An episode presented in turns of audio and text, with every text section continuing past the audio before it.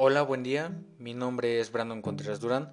Actualmente estoy estudiando el segundo semestre de estomatología en el grupo A en la Universidad Benito Juárez y este podcast es para la materia de anatomía humana. En este podcast voy a hablar sobre la articulación temporomandibular. Bueno, pues la articulación temporomandibular recibe su nombre ya que va a constar de la, de la parte de la mandíbula y el hueso temporal. Como bien sabemos, eh, la mandíbula es el único hueso móvil de la cara eh, y se va a insertar en el hueso temporal. El hueso temporal también se ubica en la parte del cráneo, a los laterales, y va a constar de una fosa mandibular donde esta mandíbula se va a insertar en él a través de los cóndilos. Esta articulación va, va a ser separada por un disco articular que se encuentra entre la fosa mandibular y del hueso temporal y los cóndilos de la mandíbula.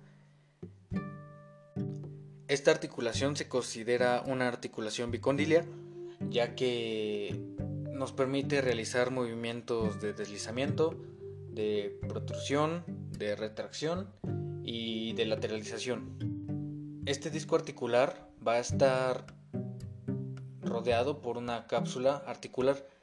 Esta cápsula va a estar insertada en todos los bordes de la, de la fosa mandibular, del hueso temporal, a nivel del cuello. Esta articulación va a constar de tres ligamentos que van a ayudar a que la mandíbula no salga de esta fosa.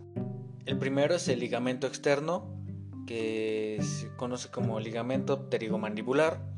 El segundo es el ligamento esfenomandibular que se va a insertar en el hueso esfenoides hasta la língula de la rama ascendente de la mandíbula.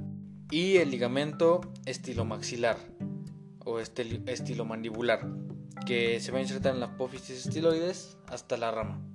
Los movimientos que esta articulación realiza es el movimiento de descenso o apertura de la mandíbula, que con el que podemos abrir la boca, el movimiento de ascenso o cierre al momento de cerrar la boca.